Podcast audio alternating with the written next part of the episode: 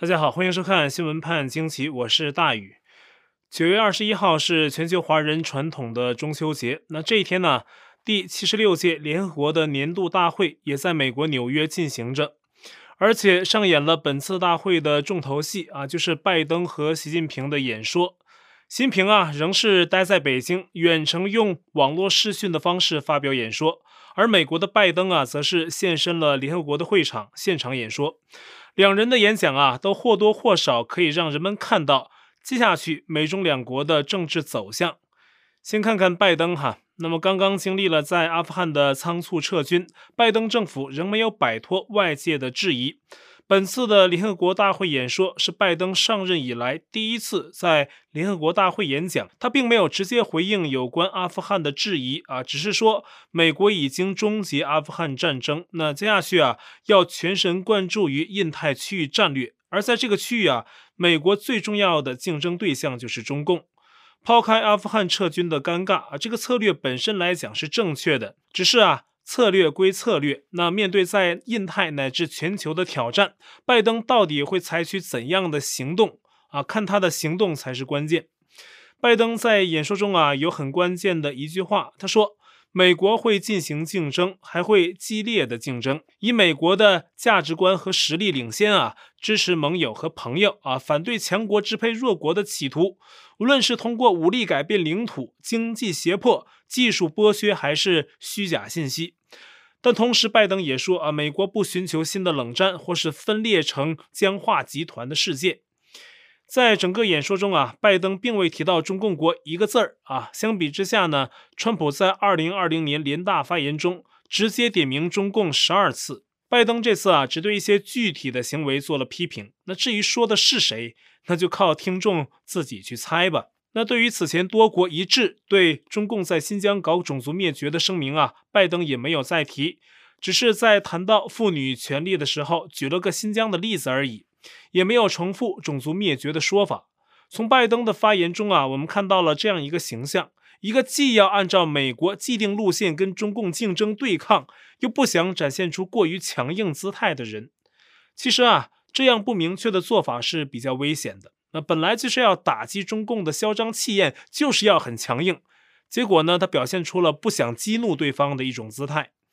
美国前国务卿蓬佩奥在福克斯新闻发表专栏评论文章，这样评价拜登的发言啊，他说呀，拜登在演说中再次展示了软弱。那蓬佩奥认为啊，中共是美国当今面临的最大威胁，他自己把自己定位为美国的对立面，并希望取美国而代之。那目前呢，中共正连结世界各个集权和独裁者，一道对付世界的另一方的势力，那就是自由国家了。那北京啊，向塔利班和伊朗示好，那正是例证。那此外啊，中共还在霸凌和威胁邻国，利用“一带一路”欺诈第三世界国家，让他们陷入债务陷阱，并且允许病毒传遍全球。美国联邦调查局的局长克里斯托弗·雷九月二十一号出席参议院听证，他提到说呀，中共对美国的严重威胁超过了伊朗等任何国家。联邦调查局每十二小时就要开启一项针对中共的反间谍调查，而且呢，联邦调查局的全部五十六个地区的办公室全都有涉及中共的案例，正在进行的案例调查呀，总数就超过两千多个。其中啊，涉及中共经济间谍的案件呢，是大约十年前的几乎十三倍。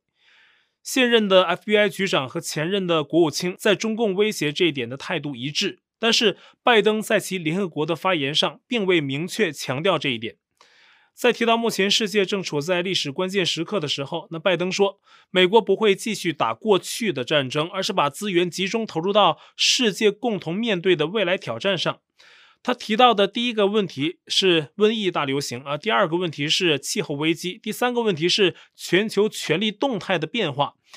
这样似是而非的名词啊，大家通常听完都是一头雾水。拜登指的是否是类似缅甸、阿富汗等国发生的大变天呢？世界各国要考虑如何应对这类权力更迭的后果。那此外呀，拜登提到的另一个问题是塑造贸易、网络和新技术等重要问题的世界规则。这三方面啊，倒是都涉及中共啊。拜登呢，还是没有点名。从拜登的这些发言呢，我们可以发现，在他的心目中，瘟疫大流行和气候问题是最重要的两大具体问题。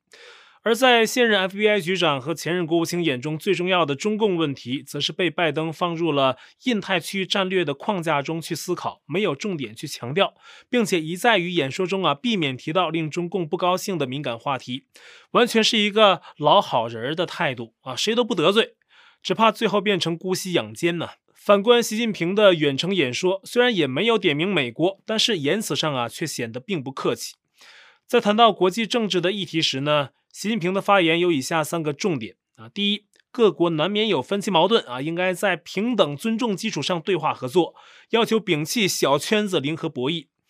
零和博弈的意思就是必须分出胜负的竞争啊。第二，说什么中华民族秉承和平和睦理念，过去没有，现在也不会侵略和欺负他人，不会称王称霸。第三。他说：“民主不是哪个国家的专利，而是各国人民权利啊！近期国际形势再次证明，外部军事干预和民主改造贻害无穷。”哼，习的这句话呀，明显是暗示最近美国撤军阿富汗的势力。总的来说呀，习近平作为现任中共党魁提到的以上三点，再次发挥了中共的欺诈把戏，把黑的说成白的，把无赖说成无辜，把霸凌的说成受欺负的。如果各国政府在跟中共接触时不能保持清醒，就容易被他们这种话术给绕进去。西方国家在过去四十多年跟中共打交道，不断被中共占便宜啊！中共的这套欺诈话术也是令西方吃亏的重要原因之一啊！不止如此啊，这也是中共在对内宣传上的伎俩啊！昨天还有个小粉红给我留言，我看了之后啊，我就有点生气啊！他以为自己很理智，可是他看的都是中共的数据，中共的宣传。首先啊，由海外媒体或者自媒体报道中国疫情，这不是好事儿吗？大家不是去关注大陆的疫情吗？好多中国人在疫区发的求救帖，中共为了维稳都给删掉了，我们都给爆出来了，让外界知道了他们的遭遇，等于帮了他们发声，这还不是好事吗？其次啊，中共在疫情爆发之后，所有数字都是加工过的，包括死亡人数、感染人数，全都是加工过的。再者，这次疫情是谁造成的呢？还好意思拿来跟美国比啊？世界这么多国家都是因谁在遭难呢？另外，我在最近一次直播中跟大家说过，美国疫情数字也不真实，不真实在哪儿呢？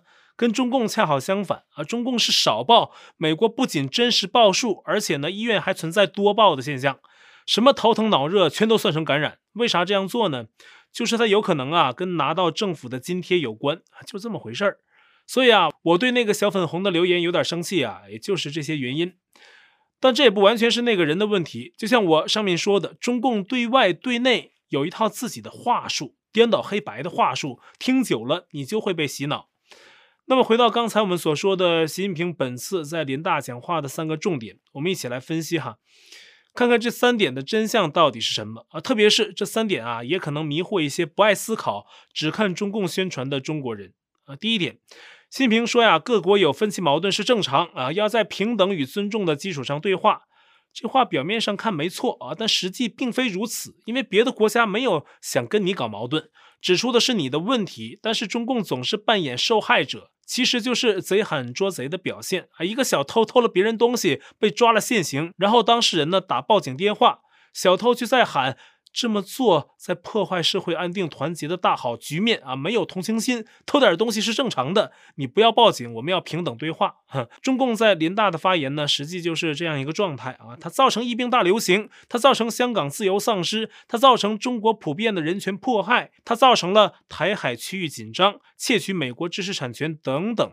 结果呢，别人来批评他的时候，就变成不尊重了啊！另外呢，紧接着啊，习近平说：“别搞小圈子的零和博弈。”是指西方国家团结抗共啊！最近呢，美英澳又结成了新的军事联盟，美英还向澳大利亚分享了核潜艇技术，这都被中共看作是小圈子啊！好像美国的这些小圈子非要置中共于死地。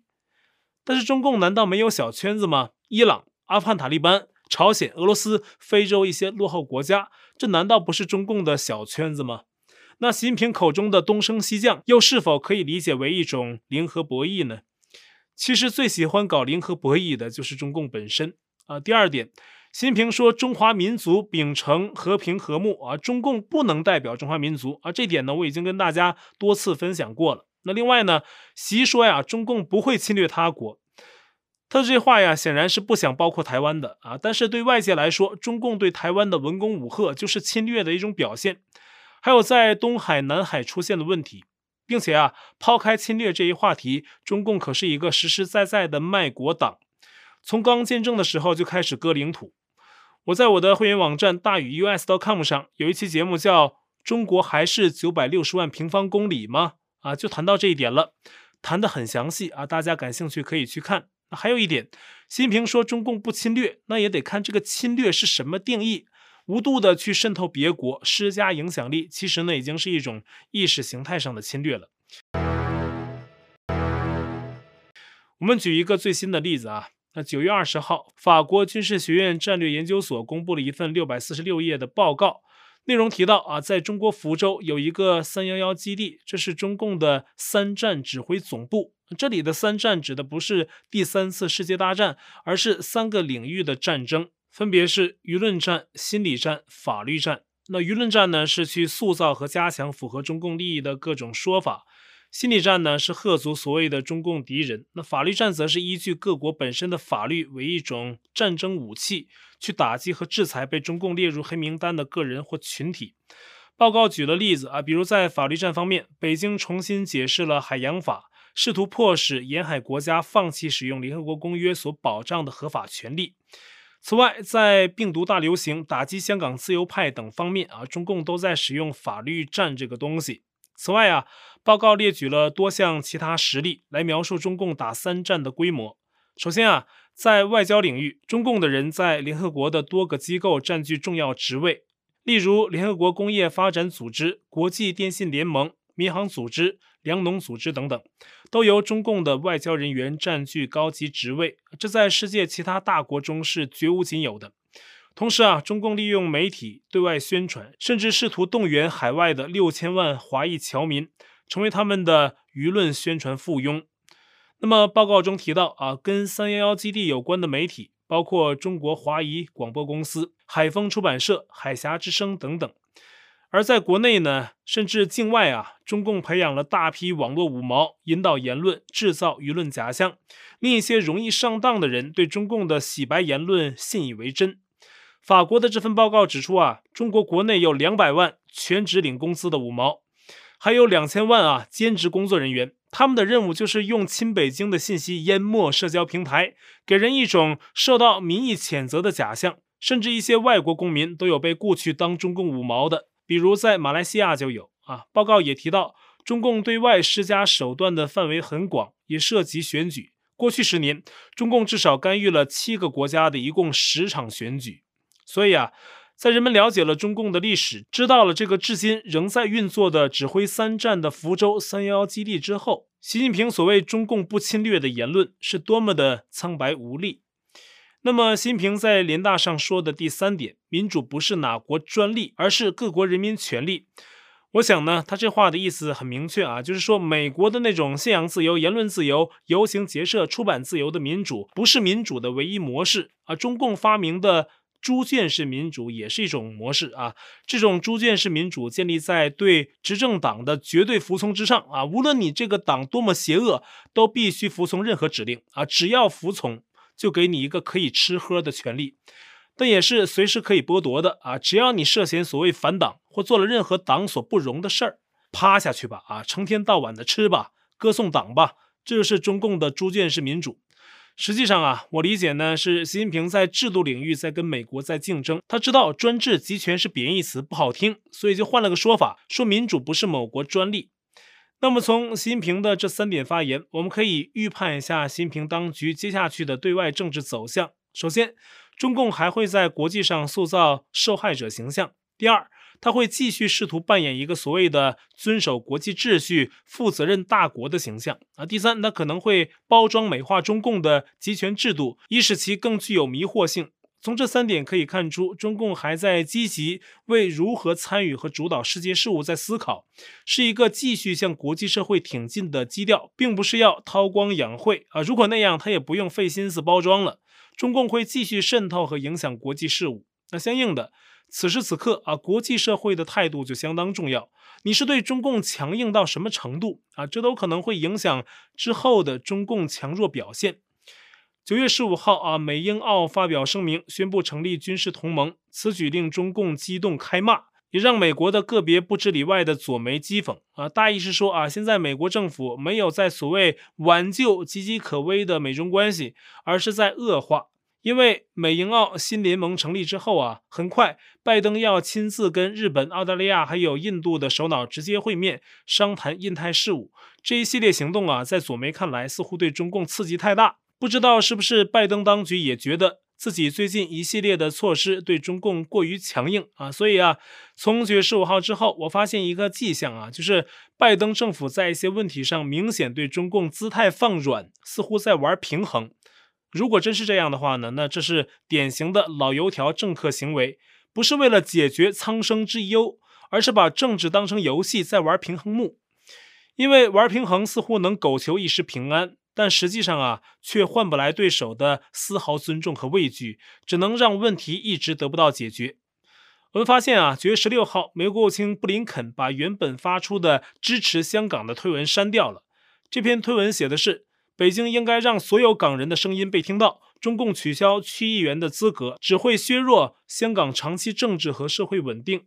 美国跟香港人民站在一起，并且呀，持续的支持他们的人权和基本自由。那这篇推文删掉之后，布林肯又发了另外一篇，是这样写的：中共取消七名民主派区议员啊，削弱香港人民参与治理的能力，违反香港的基本法。政府应该为他们所代表的人民服务啊。这样说啊，口气就变得和缓很多。而之前推文中的美国跟香港人站在一起，并呼吁北京要听到所有香港人声音的话呀，都被删除。然后九月二十一号的林大发言，拜登的发言呢，包括针对印太议题的内容，都被前国务卿批为软弱。还有啊，加拿大的《环球邮报》近日又报道说，美国司法部啊恢复了跟中共华为公司的谈判，可能啊要暂缓起诉孟晚舟，并允许孟晚舟回中国。自由亚洲采访到的专家指出啊，即便美国放过孟晚舟，在中国遭到拘押的两名加拿大人也并不一定被立即释放。美中和中加关系未必可以改善，但是呢，就怕西方左派政客听不到这些声音。他们似乎啊不想对中共过分强硬。最近在美英澳军事联盟成立之后啊，又一再释放出所谓善意。但这么做呢，就像蓬佩奥说的那样啊，只有美国第一的国策才能让对手望而却步。美国的软弱只能招来袭击，让对方越来越肆无忌惮。现在就怕呀，孟晚舟案成为美国现当局啊再次向中共示弱的一份大礼。美国之音在采访其他专家时呢，还提到说啊，中共把孟晚舟案啊当成是煽动民族主义的案例，在释放孟晚舟一事上，中共不会让步。但是如果孟晚舟能被送回中国，中共啊也许会同意提供一些交换条件啊，做出一定妥协，例如说提交罚款之类啊，但这都不是个事儿。中共也不会大报特报交换条件，只会说孟晚舟被释放。中共的华为公司跟现在面临危机的恒大还不一样，欠债两万亿人民币的恒大似乎已经成了中共的负资产，而华为一直是中共对外统战和施加影响力的重要工具。说到恒大呢，《华尔街日报》最近刊登社论评论说呀，中国恒大集团或许是中共国地产泡沫中最大的一个案子，但绝对不是最后一个。习近平的下一步棋可能要做出上台以来在经济领域的最大胆的赌注，就是捅破房地产业大泡泡的同时呢，又不让自己的经济崩盘啊，这可是一招险棋。那么，习近平现在想弄清楚金融风险在哪里，恒大只是其中之一。那地方政府的巨额欠债，还有基建供应商的债务等等啊，这都是埋下去的地雷。那么，中共想保证自己的经济不崩盘呢，他可能就要想一些办法了。九月二十一号，被认为是香港红媒的《香港零一》报道，习近平早在二零一八年就在一次内部讲话中提到，香港商界影响中央治港的日子已经一去不复返。其实这商界指的就是香港的地产界啊，这是消息人士告诉香港媒体的，显示啊，习近平在逐渐从江增派系手中去拿到对香港的完全控制。而路透社近日报道说，习当局已经在闭门约谈香港的主要地产商。告诉他们，游戏规则改变了啊，他们要做出贡献，去解决香港的房屋短缺问题。换句话说，就是要轮到香港这些富商被北京直接割韭菜了哈。这是中共生财有道啊啊。那这群富商啊，当初在反送中期间呢，普遍不做任何表态，或者是站在亲北京的立场。慢慢的，他们都会尝到北京管制的滋味。甚至呢，香港零一还报道说啊，香港的一个首富级的家族，最近呢，邀请了驻港国安公署的官员在家中吃饭，解释自己啊反送中期间的一些言论呢，并非是所谓同情黑暴，希望国安部门不要误会。啊！但是中共可不是想听这些大道理，他也不是按人性常理出牌的啊！中共到了哪里，哪里的富人钱财就会变成不安全的。别忘了，中共可是专业干这事儿的。而对更多香港支持民主的朋友来说，面对时局，大家不少人仍没有气馁。就像中秋节晚上在香港飞鹅山上展示出的 “faith” 这个单词的灯牌，信念不灭，希望就在。全世界的我们啊，在争取自由的路上都是同路人。好，我在 Telegram 上面的官方公告群是 t.me 斜线大于 news，观众讨论群是 t.me 斜线 xwpajq 下划线 us，节目信箱是 xwpajq@gmail.com，还有我的会员网站网址是大宇 us.com，也欢迎您订阅本频道并点击小铃铛获得节目发布通知。那感谢您的收看，我们下期再会。